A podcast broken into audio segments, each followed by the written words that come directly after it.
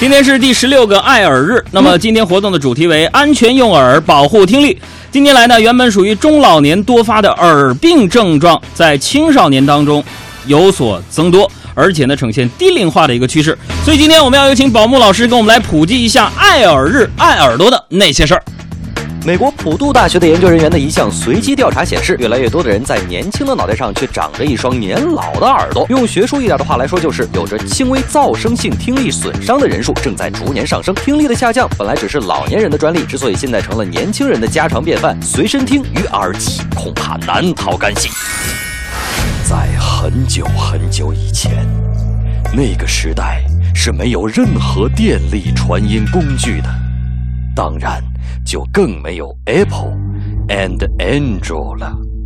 除了敲大钟、击鼓传音这么凶残的手段之外，就只能练成顺风耳、狮吼功这种超人类神力来传递声音。一九二四年，有一个德国科学家尤根拜尔，一直梦想如何将音乐原汁原味地送入到人们的耳朵里。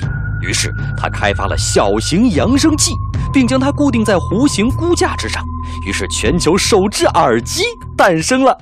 于是耳机与耳朵相爱相杀的日子也就这样开始了。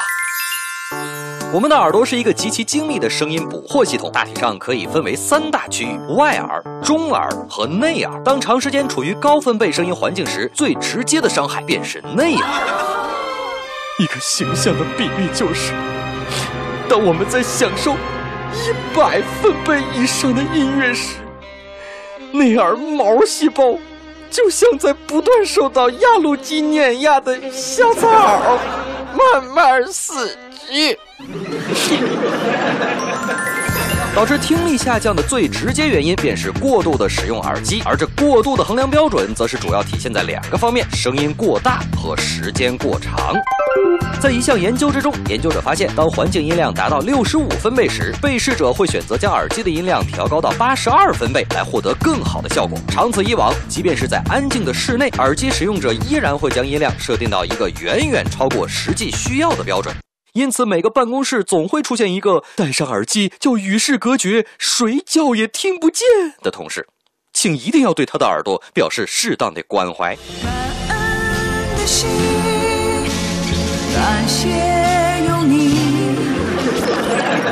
在绝大多数情况下，噪声性听力损伤都是由积蓄已久的微小损伤导致的。据统计，在2005至2006年期间，患听力受损的青少年比率要比1988至1995年高出三分之一。所以各位老师，如果你看到有学生一只手托着腮，貌似很认真的听你讲课，为了他们的听力健康，你就可以去拉他们袖子里边的耳机了。我敢保证，你们听过之后就再也回不去，回不去，回不去，回不去。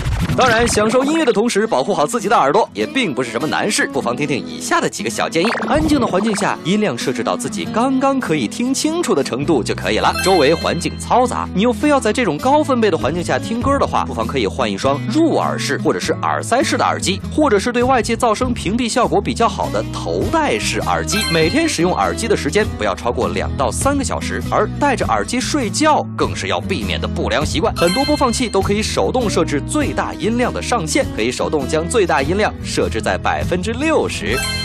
保护耳朵的方法还有很多很多。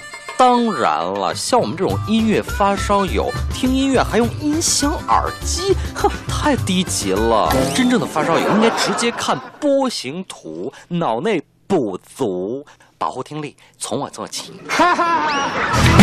更多海洋现场秀的重播内容，希望大家下载中国广播客户端来收听绿色无广告版。